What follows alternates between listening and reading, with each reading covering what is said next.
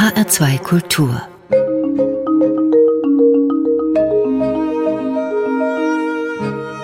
Doppelkopf Heute am Tisch mit Max Kruse. Gastgeber ist Hans Sarkowitsch. Herr Kruse, Sie sind 1921 in Bad Kösen in ein berühmtes Haus hineingeboren worden, als jüngstes von sieben Kindern der Puppenmacherin und Fabrikantin Käthe Kruse.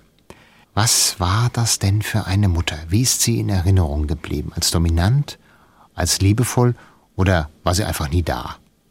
Also meine Mutter, das muss ich sagen, war eine außerordentlich dynamische, liebenswürdige und liebesfähige Frau mit sehr viel Bedürfnis auch nach Zärtlichkeit und Herzlichkeit im Umgang mit anderen Menschen. Ich glaube also ein großer Teil ihres eminenten Erfolges, den sie in ihrem Leben gehabt hat, beruht gar nicht so sehr nur auf den Puppen, sondern auf ihrer Fähigkeit, mit Menschen umzugehen. Sie wickelte also alle, die sie, äh, denen sie begegnete, sofort mit ihrer Herzlichkeit ein. Und es ist ja bekannt, diese Geschichte, dass wenn sie einen Mann gesehen hat auf der Leipziger Messe oder irgendwo im Stand herumlaufen, mit dem sie sich furchtbar gezankt hatte, dann hatte sie das vergessen, dass sie sich mit ihm gezankt hatte. Aber sie kannte sein Gesicht, sie wusste aber nicht, wer es eigentlich war. Und sie lief auf ihn zu und rief strahlend, ach mein Lieber, wie schön, wie Sie wieder zu sehen. Und dann war er natürlich ganz geplättet vor so viel Liebenswürdigkeit und konnte auch nicht mehr böse sein. Aber sie muss ja auch eine ganz, ganz starke Persönlichkeit gewesen sein. Sieben Kinder, eine Fabrik. Ja, und ihr Vater war ja eher dann im Hintergrund, obwohl er ja eigentlich auch ein sehr bedeutender Künstler war. Ja, also erstmal war es für meinen Vater schon die zweite Ehe. Er hatte aus der ersten Ehe, die geschieden war, bereits vier, vier Kinder. Als ich geboren wurde, war ich sehr stolz, dass ich als vierfacher Onkel auf die Welt gekommen bin. Und äh, für mich war er sowieso eine Art, äh, wie soll ich nur sagen, eine Mischung zwischen lieber Gott und ganz ferner ganz ferner Gestalt. Er war 68 Jahre alt, als ich geboren wurde. Also von Vater-Sohn-Beziehung im eigentlichen Sinne kann man da nicht mehr reden. Aber ich habe auch keine schlechten Erinnerungen an ihn. Also äh, nichts Böses, nicht, dass ich mich jemals an ihm gerieben hätte. Nur er war eigentlich de facto sozusagen gar nicht da. Das heißt, er war als Künstler viel unterwegs. Er war ja auch in der Berliner Sezession, damals eine ganz bedeutende Künstlervereinigung mit Max Liebermann an der Spitze. Hat er denn neben äh, dieser doch sehr bedeutenden, wichtigen, tatkräftigen Frau überhaupt bestehen können? Also zunächst mal ja. In den ersten Jahren hat er viel gearbeitet. Er hat ja nicht nur gebildhauert, er war ja auch eine Art Erfinder. Er hat sich sehr beschäftigt mit Flugmaschinen, ähnlich wie Leonardo da Vinci, hat sogar auf der Insel Hittensee Modelle fliegen lassen. Also selber ist er nicht hochgestiegen, aber mit Modellen hat er gespielt, hat auch Patente angemeldet. Er hat eine Bildhauer-Kopiermaschine erfunden, die nach einem Storchschnabelprinzip arbeitete, so dass man also Plastiken die damals sehr gebraucht wurden in der wilhelminischen Zeit, also von Helden und äh, Generalen und Siegern war. Das war ja also üblich, dass man überall Denkmale aufstellte. Und das hat er erfunden und dann hat er vor allen Dingen mit für Max Reinhardt im Theater gearbeitet. Er hat die erste sogenannte plastische Bühne erfunden, also eine Bühne, die sich nach hinten zu verjüngte, so dass ein großer Raumeindruck entstand. Einen Rundhorizont hat er auch geschaffen und Max Reinhardt hat große Erfolge durch ihn auch gehabt. Also Sie kommen aus einer Familie, die sehr künstlerisch veranlagt ist. Die Mutter, die bedeutendste Puppenmacherin, Puppengestalterin in Deutschland, der Vater ein bedeutender Bildhauer. Äh, sie selbst hatten aber jetzt eigentlich keine Kindheit, die Sie direkt zum künstlerischen Beruf geführt hat. Sie war eigentlich ein, sehr krankes, kränkliches Kind, oft in Sanatorien. Sie haben eigentlich auch nie eine richtig eine Schule besucht. Genau. Also erstmal war ich bis zu meinem neunten Lebensjahr überhaupt von der Schule äh, freigestellt. Ich kriegte dann einen Hauslehrer, also einen Lehrer aus der Volksschule, der kam mich mit Lesen und Schreiben zu unterrichten. Das allerdings relativ früh, denn gelesen habe ich schon sehr, sehr bald. Aber erst mit neun Jahren kam ich in die Schule und dann aber auch nur für drei Stunden befreit von allen anderen Fächern. Die drei Stunden waren Deutsch, Geschichte und Rechnen. Und die andere Zeit ging ich im Wald spazieren. Und dann kam allerdings auf eigenen Wunsch auch meiner Mutter noch Latein hinzu. Das kam, ging bis zu meinem elften Lebensjahr, elfeinhalb. Dann kam die Nazizeit und brachte mich meine Mutter sofort in die Schweiz, sofort nach dem Reichstagsbrand, will ich mal sagen. Das habe ich noch miterlebt in Kösen, das Gebälle von Göring im Radio gegen die Van der Lubbe und diese und der Dimitrov hieß, glaube ich, der andere, ja. Gut, und äh, dann kam ich also nach der Schweiz, dort hatte ich keinen Unterricht. In Arosa anderthalb Jahre, ein halbes Jahr in Ascona da hatte ich so ein bisschen Unterricht in einer komischen Privatschule und dann manchmal noch in einem Kinderheim ein bisschen. Und dann eigentlich, also erst als ich schon fast 20 war, 19 war, kam ein uns befreundeter Schriftsteller und sagte mir, Max, ich verstehe dich nicht. Du hast alle Chancen, ich bin als Waisenkind aufgewachsen. Ich konnte nichts, aber du musst studieren. Ich sage, ja, wie soll ich denn das ein Abitur noch machen? Ja, da sagte, das ist dein Problem.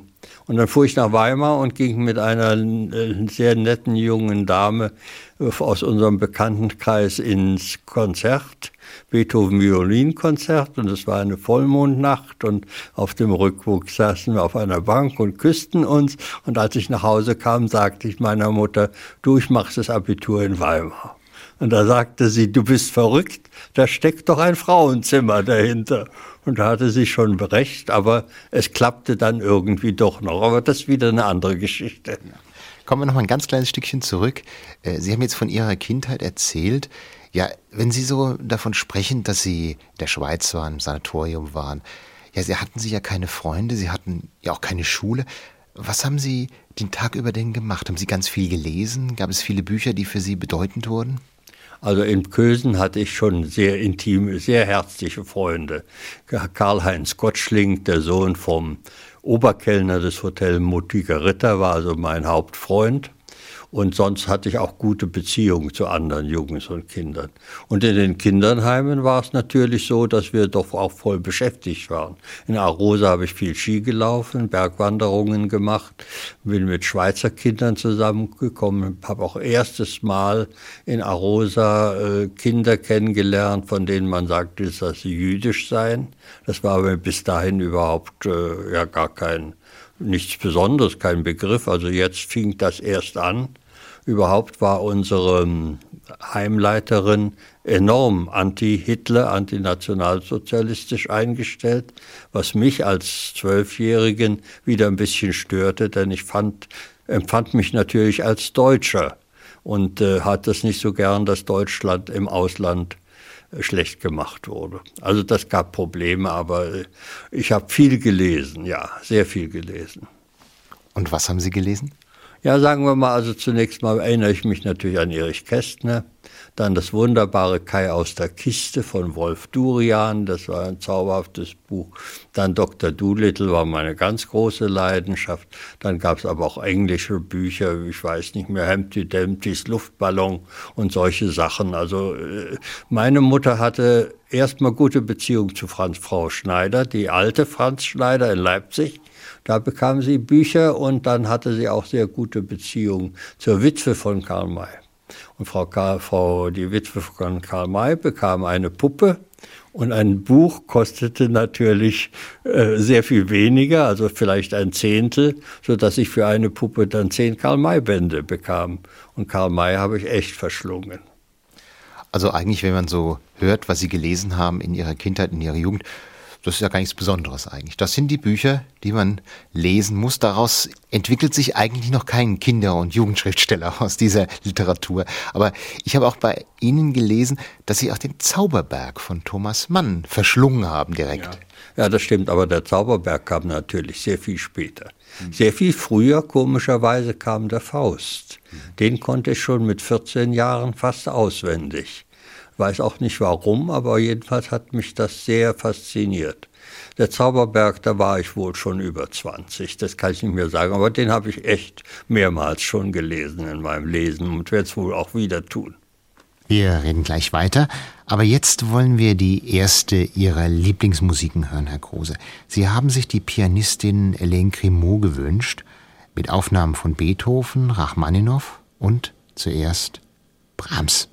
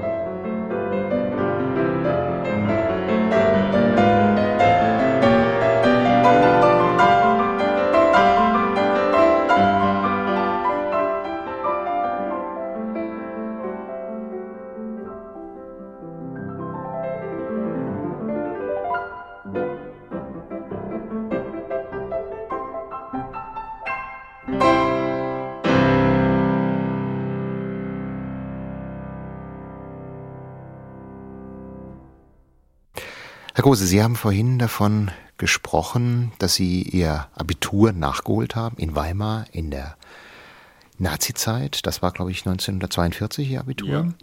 Und Sie haben dann noch angefangen zu studieren in Jena, allerdings nur relativ kurze Zeit. Ja, also zunächst nach dem Abitur, das mir ja praktisch nachgeworfen wurde. Im Krieg wollte man ja, dass die äh, jungen Leute die Schulen schnell verlassen, damit sie eingezogen werden konnten in die Wehrmacht. Und das ist auch ein Trauma, was ich immer noch habe, dass ich also sehr oft träume, dass ich das Abitur nochmal auf eigenen Wunsch nachholen will. Okay, also dann, danach äh, musste ich erstmal eigentlich in den Arbeitsdienst, wurde aber vom Arbeitsdienst befreit aus gesundheitlichen Gründen und kam in die sogenannten studentischen Ausgleichsdienst. Da kam ich nach Berlin und zwar in die sogenannte Reichsstudentenführung. Und als wir dort vorgestellt wurden, äh, dem äh, Hauptabteilungsleiter, würde ich mal sagen, ich ähm, hielt er uns einen großen Vorschlag von Pflicht und so weiter und ich lümmelte mich auf der Couch rum. Und plötzlich sah er mich stark an und sagte den anderen, nehmt euch bitte ein Beispiel an Kruse. Ich will gelassene Menschen, keine Befehlsempfänger haben. Und ich habe mich mit dem ganz gut verstanden. Ich konnte auch ganz offen mit denen reden, komischerweise. Nach dem Krieg kam das kleine Männchen ganz äh, zerknittert nach Bad Pyrmont mal in unsere Firma und äh, das Leben ganz zerstört natürlich. Er wollte in ein Kloster gehen, Zuflucht suchen. Ja, die Schicksale auf Bad Pyrmont werden wir ja auch noch kommen. Aber Sie hatten ja eine ja ganz interessante Lebenserfahrung in der NS-Zeit. Auf der einen Seite waren Sie in Deutschland, Deutschland, das antisemitisch in, eingestellt war, wenigstens von der Staatsführung her, wo viele Menschen Deutschland verlassen hatten als Emigranten. Dann wiederum waren sie in der Schweiz, wo sie diesen Emigranten ja auch begegnet sind ja. als Deutscher. Ich bin nicht nur in der Schweiz, ich bin komischerweise auch in Italien, ich war auch in Südtirol auf der Seiser Alm. Da bin ich auch befreundet mit einem Münchner Rechtsanwalt, der Jude war. Das war noch 1938. Das war durchaus noch möglich. Wir haben uns sehr, sehr gut verstanden und auch längere Zeit miteinander korrespondiert. Später leider ging das auseinander. Ich war da vielleicht auch nicht ganz so, äh, ganz, ich weiß nicht, also jedenfalls, es war ein bisschen schwierig geworden und irgendwann hört es einfach auf. Aber ähm, ich habe natürlich sehr, sehr viele interessante Menschen kennengelernt. Und sowohl äh, scharfe Gegner des Naziregimes als auch äh, Dulder des Naziregimes, sogar einen Schweizer sehr berühmten Schriftsteller, der merkwürdigerweise als Schweizer ein ganz äh, strammer Nationalsozialist war, der allerdings natürlich niemals jemand verraten hätte oder sowas. Aber Sie haben auch Erich Maria Remarque kennengelernt und Emil Ludwig. Ja, aber das nur sehr flüchtig. Emil Ludwig war äh, der Sohn, ging mit mir zusammen auf eine kleine Privatschule. Vom Vater habe ich nicht viel. Ich weiß nur, dass der Vater und die beiden Männer haben abends reichlich gesoffen und bei, im Panda Heitschen Hotel, ähm, wie hieß denn das? Ähm, es fällt mir im Moment nicht ein, also Monte Verita, ja, in Ascona, ziemlich viel Rabauts gemacht. Mehr weiß ich eigentlich nicht, aber ich las damals schon von Emil Ludwig Bücher, äh, historische Romane und auch seine, äh, eine Verserzählung, die mir sehr gut gefiel.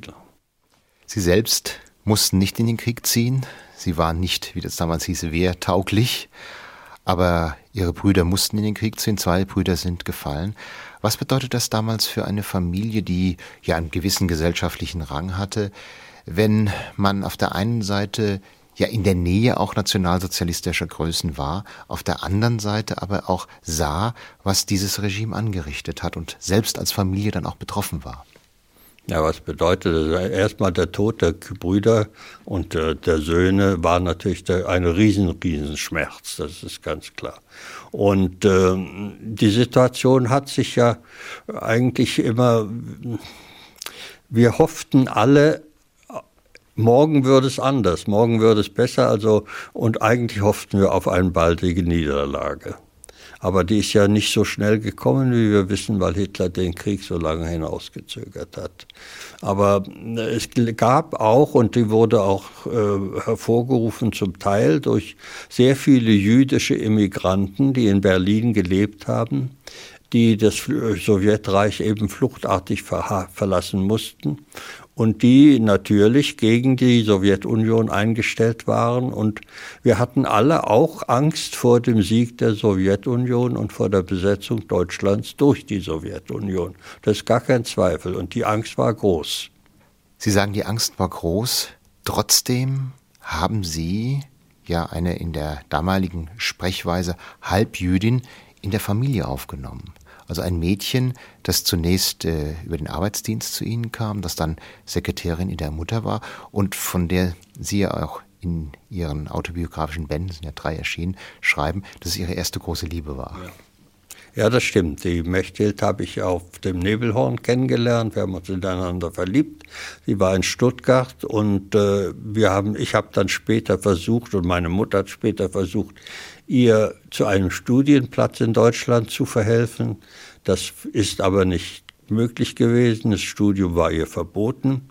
Sie hat auch keinen Platz gefunden für ein Privatstudium, also dass sie einen Lehrer so bekommen hätte. Und sie musste auch ihren Arbeitsdienst machen, ein sogenanntes Haushaltsjahr. Und äh, in Stuttgart wollte eigentlich echt, das ist wahr, niemand ein halbjüdisches Mädchen aufnehmen. Und wir hatten schon besprochen mit meiner Mutter, dass sie eventuell zu mir kommt, wenn es uns erlaubt wird, dass sie nach Kösen kommt. Und da hat sie äh, uns dann ein Telegramm geschickt, man will mich hier nicht, hurra, ich komme. Gut, sie kam also und meine Mutter hat das also ganz fantastisch gemacht. Sogar meine Schwester, die mit einem strammen Nazi verheiratet war, hat das akzeptiert. Und äh, der Leiter vom Arbeitsamt bei uns, in Naumburg, ist gekommen und hat gesagt, gut, ich lasse diese, diese Rubrik Rassenzugehörigkeit, vergesse ich auszufüllen. Und das hat geklappt. Es hat nie jemand nach ihr gefragt. Wir haben großes, großes Glück gehabt. Natürlich hat sie ganz besonders und ich auch mit ihr, als die Amerikaner waren, waren wir wie befreit. Aber es zeigt natürlich auch, was möglich war in dieser Zeit. Es zeigt aber auch, eine bestimmte Form von Mut bei ihrer Mutter, bei ihrer Familie. Denn das war ja nicht so einfach. Sie haben ja selbst geschildert, in Stuttgart sah es damals anders aus. Sie haben aber selbst äh, keine Angst gehabt in dieser Zeit. Irgendwie befürchtet, dass Ihnen was passieren könnte. Sie sprachen ja auch davon, dass Sie offen geredet haben. Also äh, das klingt fast so ein bisschen, als ob das eigentlich für jeden möglich gewesen wäre damals. Naja, ich war ja, also kann mich nicht im Helden hochstilisieren. Ich habe ja nicht im Widerstand gearbeitet. Aber äh, man konnte eigentlich schon, wenn man die richtigen Leute fand, konnte man ziemlich viel sagen, auch in der Reichsstudentenführung. Damals war ich schon mit der Mechthild liiert, aber sie war noch nicht in Bad Kösen, sie war noch in Stuttgart. Aber mein Abteilungsleiter wusste, dass sie Halbjüdin war, das war ein strammer Nationalsozialist, er hat davon keinen Gebrauch gemacht und wir haben uns da ganz gut verstanden. Ich habe mit demselben Mann ein Kabarett gemacht für einen Abend, einen Abschiedsabend, wo ich die ganze Abteilung und mit ihrer Ideologie ganz schön mit ihm durch den Kakao gezogen habe. Die haben sich alle blendend amüsiert. Was ist denn mit der Mechthild nach dem Krieg passiert? Haben Sie die Lebensgeschichte weiterverfolgt? Naja, Mechthild und ich haben äh, 1945 im Oktober an ihrem Geburtstag geheiratet und zwar in Bad Pyrmont, das war damals schon britische Zone, während in Bad Kösen äh, die Russen waren in der russischen, also sowjetisch besetzten Zone. Mechthild ging dann äh, mit einem äh, alten Offizier, der solche äh, Dienste übernahm, ging sie über, nachts über die grüne Grenze zu meiner Mutter und zeigte ihr den, die Hand mit dem Ring und meine Mutter nahm sie in den Arm und dann lernte Mechthild in einem Vierteljahr das Puppenmachen sozusagen, kam wieder zurück über dieselbe grüne Grenze und wir haben die erste Puppenwerkstätte in Deutschland aufgemacht, in Bad Pyrmont. Da werden wir gleich weiter drüber reden, nach einem weiteren Lieblingsstückchen von ihm, was wir jetzt erst hören wollen.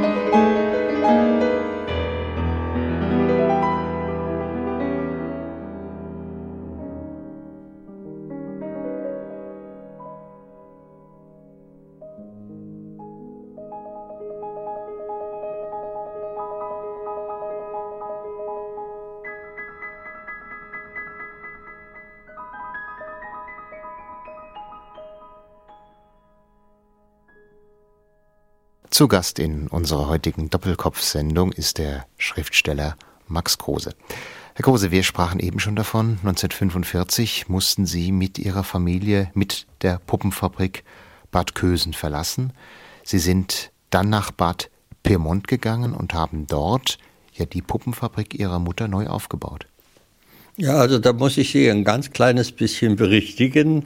Ähm, ich bin weggegangen und zwar hat meine Mutter mich weggebracht, bevor die Russen kamen.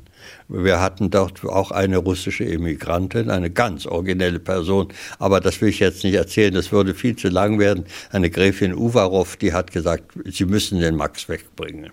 Okay, sie haben mich dann zu der Familie meiner späteren Frau, also meiner Freundin, gebracht. Die hatte in, in, im Erichshof bei Hannover ein großes Rittergut. Und von dort aus kamen, Post gab es noch nicht, Telefon gab es nicht, keine Postkarten, kaum Zeitungen, ganz wenige Funkmeldungen.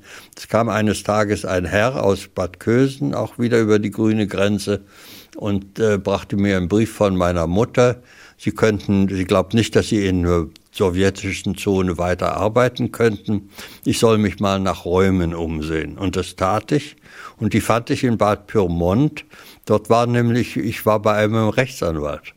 Und der, dem habe ich also meine Probleme vorgetragen, Raum und so weiter. Und der sagte, oh, ich kenne da eine Stadträtin und Ärztin und hat die angerufen und hat gesagt, hier ist der Sohn von Käthe Kruse und hat sie geschrien, ach, der Maxel und sage, ja, ja, das war also eine Bekannte vom Skilaufen 1938 auf der Seiser Alm auch. Eine Ärztin, die Stadträtin war und die hat uns Räume besorgt. Und ich schickte dann meiner Mutter nach Bad Kösen die Mitteilung, also Räume habe ich, nun komm mal her, worauf sie zurückschrieb, du bist wohl verrückt, wir können doch nicht einfach so Knall und Fall alles aufgeben. Fang du mal erst an, die Firma zu gründen und Puppen herzustellen. Da stand ich, ohne Ahnung von irgendetwas.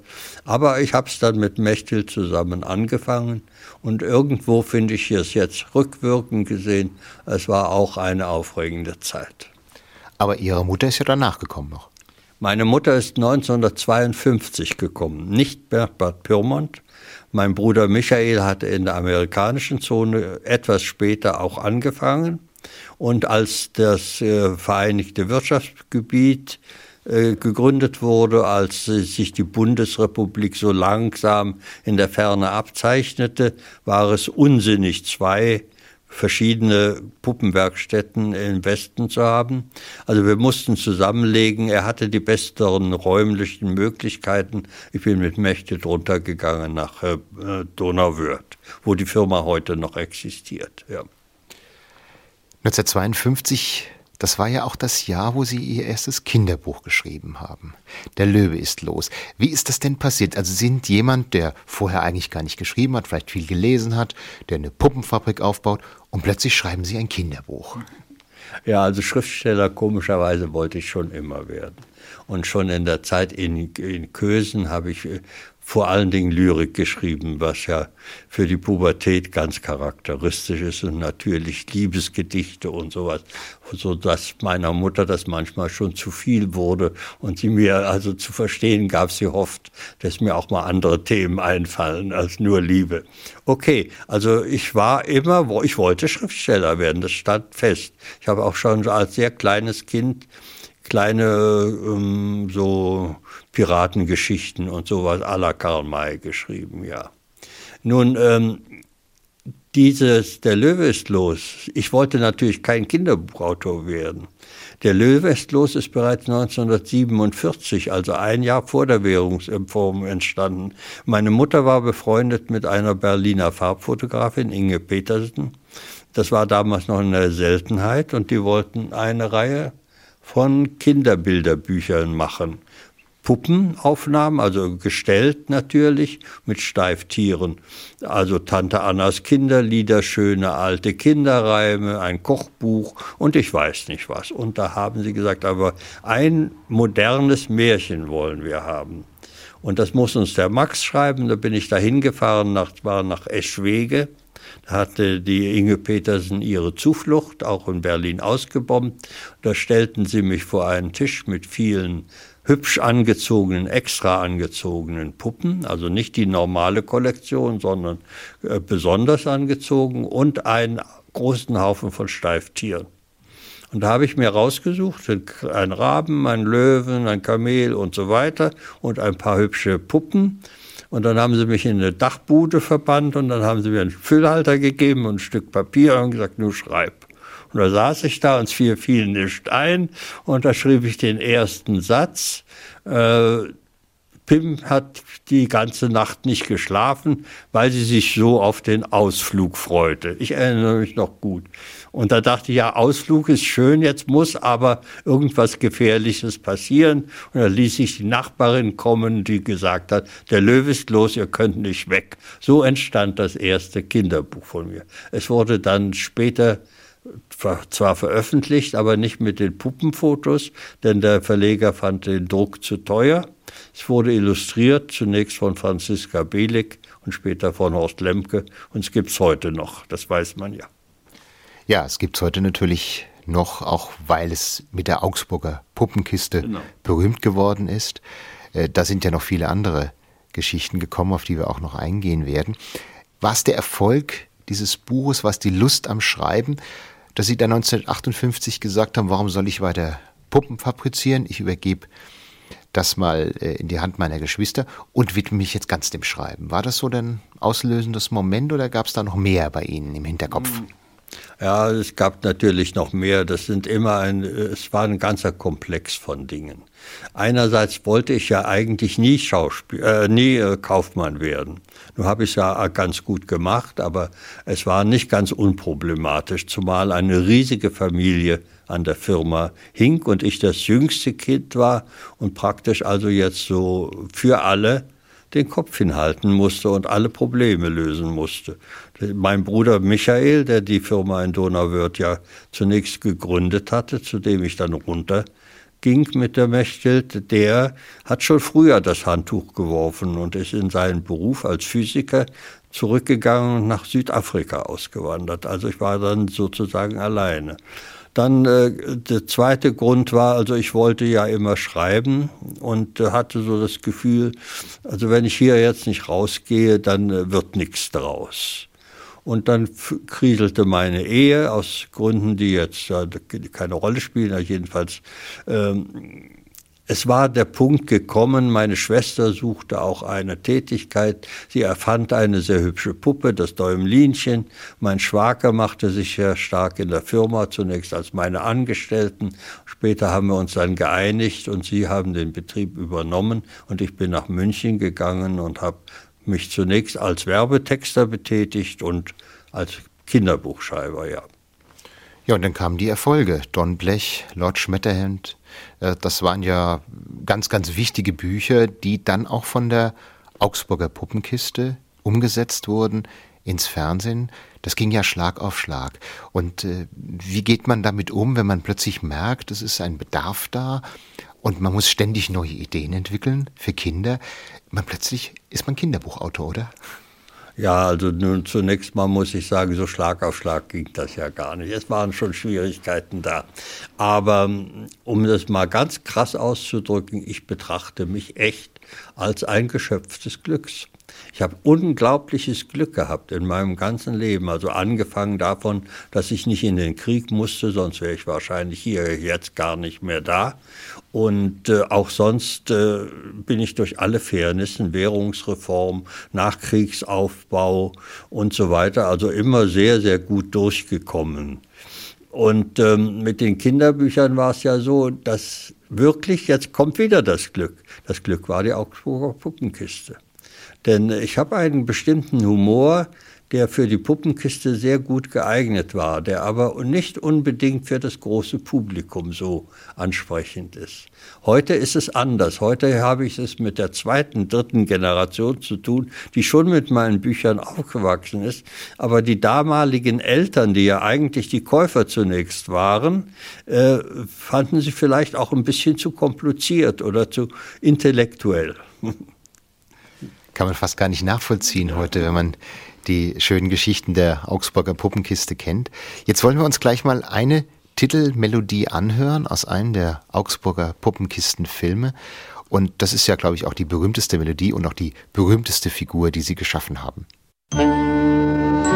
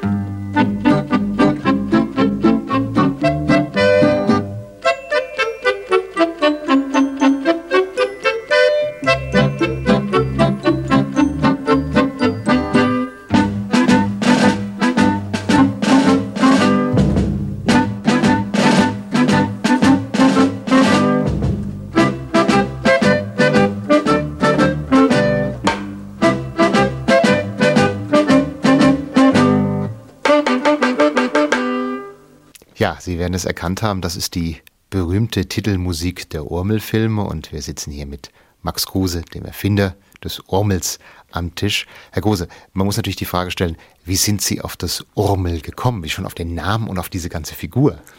Ich erzähle Ihnen das sehr gerne. Das ist so ähnlich. Also ich muss diese Geschichte so oft erzählen, wie meine Mutter erzählen musste, wie sie auf die Käthe Kruse Puppen gekommen ist. Das ist auch so eine Geschichte. Also ähm, ich bin auf das Urmel gekommen, weil mir nichts anderes mehr eingefallen ist. Ich möchte es mal auf die Spitze treiben. Ich war bei Manfred Jenning, dem sehr, sehr netten äh, Dramaturgen, Regisseur, Buchschreiber der Augsburger Puppenkiste. Wir mochten uns sehr gern, wir haben uns immer sehr gut unterhalten. Wir hatten schon sehr viele äh, Filme miteinander gemacht. Drei Löwe-Filme mit sehr vielen Tieren, Kamil, Ziege, alles war schon drin. Dann den Lord Schmetterhemd und den Don Blech. Da waren also, äh, ich habe ihm gesagt, mir fällt jetzt nichts mehr ein, weil die Augsburger Puppenkiste, also Marionettentheater generell, nicht so gerne Helden als Menschen als Helden haben. Es ist ja viel reizvoller für sie, dass sie Tiere und Fantasiefiguren sehr schön darstellen können. Und das sagte mir Manfred auch und sagte Max, also es muss ein Tier oder es muss eine Fantasiefigur sein. Und dann fuhr ich nach Hause und dachte daran, dass ich meinem Sohn das Abendbrot kochen musste. Und ich hatte gerade eine Tiefkühltruhe gekauft und er war ganz scharf auf tiefgefüllte äh, Forellen, also natürlich gekocht dann.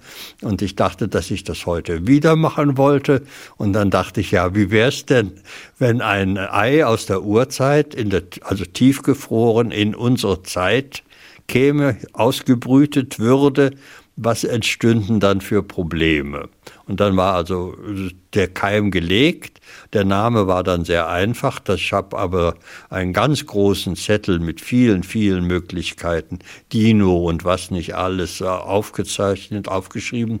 Äh, der Name besteht einfach aus Urmel, Ur, also Urzeit und dann eine Zärtlichkeitsform. Und damit war es geschehen. Es konnte niemand damit rechnen, dass das Urmel wohl das berühmteste Tier der, der gegenwärtigen Jugendliteratur werden sollte. Unterdessen sind es ja elf Urmelbände. Es gibt ein Musical, es gibt einen Trickfilm, es gibt Hörbücher und ja, es gibt auch die Ankündigung von Ihnen für einen zwölften Urmelband. Aber der ist bisher noch nicht erschienen. Können wir darauf noch hoffen? Ich weiß nicht, ob man hoffen soll, aber äh, es steht tatsächlich in den Sternen. Ja, vielleicht schreibe ich es noch. Viel mehr kann ich dazu im Moment nicht sagen. Ich habe zurzeit sehr, sehr viel zu tun an anderen Projekten und äh, die möchte ich auch erst weitermachen. Aber äh, es ist im Hinterkopf.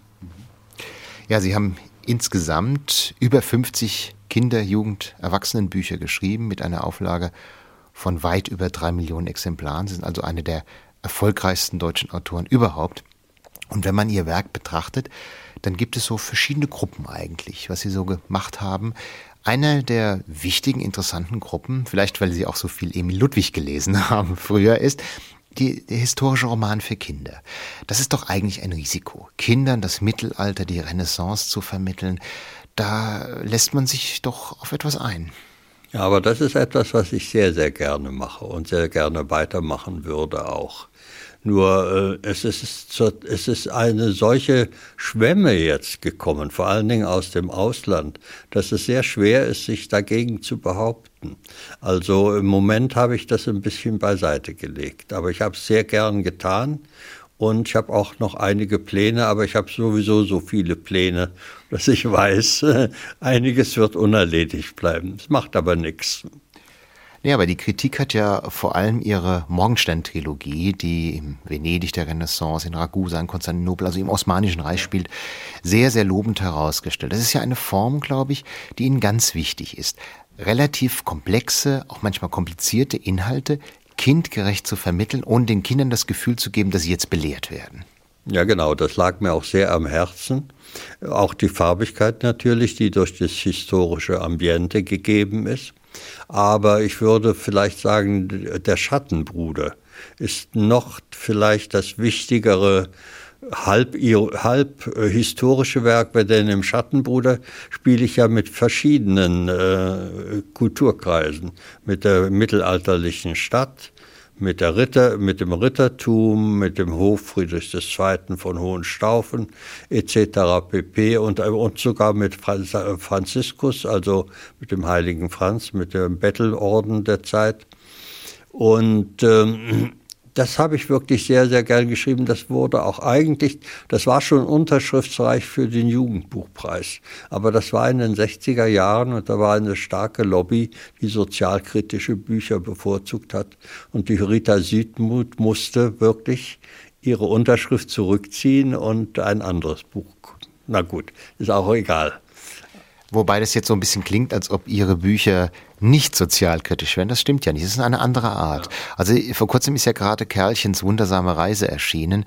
Das ist ja ein sehr, sehr spannendes Buch, wo Sie versuchen ja auch, ja, psychologische Gestalten zu formieren. Also da ist der Dummkopf, da ist der Diktator, da ist der Herzlose, da ist der Gelehrte. Aber da ist auch das zweite Ich. Mhm. Und ich glaube, dieses zweite Ich ist bei Ihnen ganz, ganz wichtig in den Büchern. Was hat das für eine Rolle? Was wollen Sie da Kindern vermitteln darüber? Oh, da stellen Sie mir eine sehr, sehr schwere Frage. Ich glaube, dass das einfach aus meiner Natur kommt, dass ich selber sehr viel mit meinem zweiten Ich zu tun habe. Also gerade wenn Sie davon sprechen, ist natürlich der Schattenbruder ganz stark das zweite Ich, nämlich die dunkle Seite unseres Lebens, unseres Wesens. Und äh, die können wir ja nicht unterdrücken, von der müssen wir ja auch reden, mit der müssen wir uns auseinandersetzen. Also wenn überhaupt, ich bin, glaube ich, kein Autor, der ganz stark mit Anliegen oder mit erhobenen Zeigefingern arbeitet, das nicht, aber das wäre mir schon ein Anliegen, sich damit auseinanderzusetzen, mit seinen beiden Seiten. Aber nicht nur mit den beiden Seiten. Das ist ja bei Ihnen auch so, dass Sie äh, ein ganz großes Werk geschaffen haben im weiten Land der alten Zeit und im weiten Land der neuen Zeit in zwei Bänden. Äh, diese beiden Bände kommen jetzt bearbeitet gerade in den nächsten Tagen als vierbändiges Taschenbuch wieder heraus. Das ist ja von Ihnen der Versuch, durch ja einen fiktiven Freizeitpark, durch einen Evo-Park zu wandern und dabei eigentlich die gesamte Evolutionsgeschichte von dem Urknall bis zur heutigen Zeit zu schildern. Das ist ja eigentlich ein ganz, ganz gewagtes Unternehmen. Sie nehmen drei Kinder, sie nehmen einen älteren Mann, der Senex heißt. Mhm. Und ich habe so das Gefühl beim Lesen, Sie sind Senex. Und wir als Leser sind die Kinder, die nun durch diese Zeit geführt werden und äh, die ja auch diesen Versuch mitverfolgen, die gesamte Weltgeschichte in ein zwei Bänden zu packen. Mhm. Und ich fragte mich beim Lesen auch, ähm, wenn die Kinder das Ganze äh, studieren und oder es vorgelesen bekommen, was auch möglich ist, was wird hängen bleiben? Was ist eine Grundstimmung in dem Buch bei Ihnen? Und ich glaube, es ist ganz deutlich eine Grundstimmung zu spüren darin. Eine Grundstimmung ist vielleicht eigentlich ganz generell, Leute denken nach. Denkt über die Dinge nach, und nimmt nicht alles so hin als äh, wie gegeben, ganz selbstverständlich. Das ist aber auch eine Tendenz, die bei mir erst im Laufe des Lebens sich ähm, entwickelt hat. Also ich würde heute, äh, ich staune heute mit 80 Jahren viel, viel mehr über die Dinge, als ich als Kind gestaunt habe. Als Kind staunt man nicht. Aber heute muss man äh, die, die ganze, sagen wir mal, die ganze Geschichte oder wie der Mensch überhaupt entsteht, wie er sich entwickeln kann aus Sperma und Eizelle und jedes Härchen ist an der richtigen Stelle dann, wenn er geboren wird, nicht? Und so weiter. Das sind also staunenswerte Dinge. Unser Leben ist über überhaupt ein riesiges Wunder. Und äh, davon wollte ich halt auch ein bisschen erzählen. Aber der Hauptgrund, weshalb ich geschrieben habe, ist, äh, dass wir vielleicht, nachdem wir als erste Generation übrigens die Welt von außen im All haben schweben sehen und sehen können wenn auch nicht persönlich, aber doch immerhin im Fernsehen und in Büchern. Und der Mensch kann es eben jetzt, eine andere Beziehung zu diesem Erdball und zu der Geschichte, die äh, dazu geführt hat, zu dem, was wir heute sind. Worauf kommt es Ihnen denn an, wenn Sie, äh, wie Sie vorhin sagten, die Welt von außen betrachten wollen? Sie sind selbst ja wie Sie sagten, kein Sozialkritiker, aber Sie sind doch jemand, der eine bestimmte Form von Werten vermitteln will. Oder ist das auch der falsche Begriff? Ich weiß nicht, ob ich Werte vermitteln will. Ich glaube, das ist einfach selbstverständlich. Dies liegt in der Natur, in meiner Natur drin, was ich vermittle.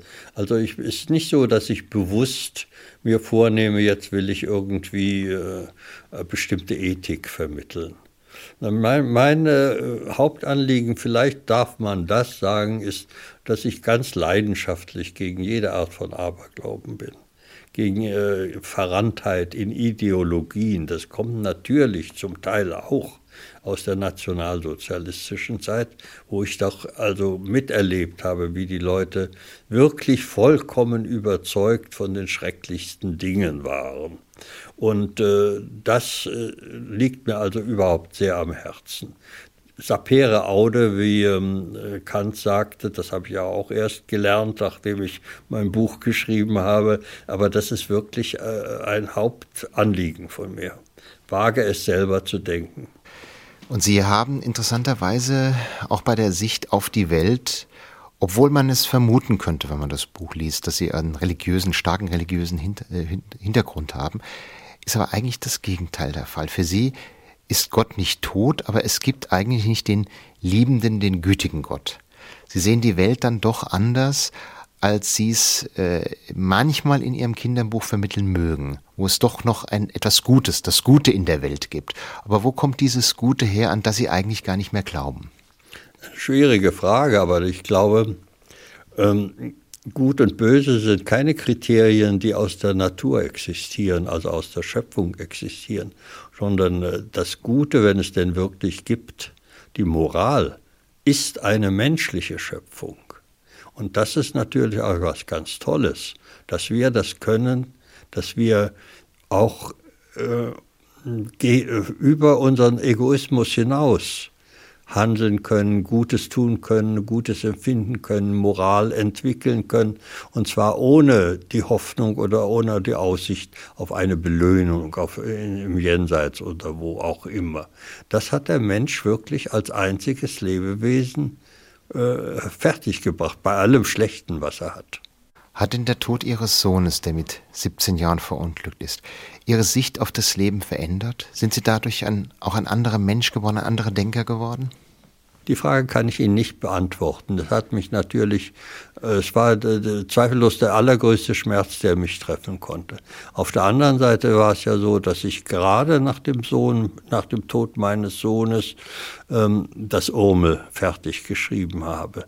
Also doch eine sehr starke seelische Belastung vorhanden war, die sich aber vielleicht in irgendeiner Form in einer bestimmten Substanz in dem Buch ausgedrückt hat. Ihre dritte Frau, Shao Fang, ist Chinesin, sie ist Malerin, sie ist Musikerin. Hat denn die chinesische Philosophie, auch die chinesische Lebensform, die Art, mit dem Leben umzugehen, Sie beeinflusst?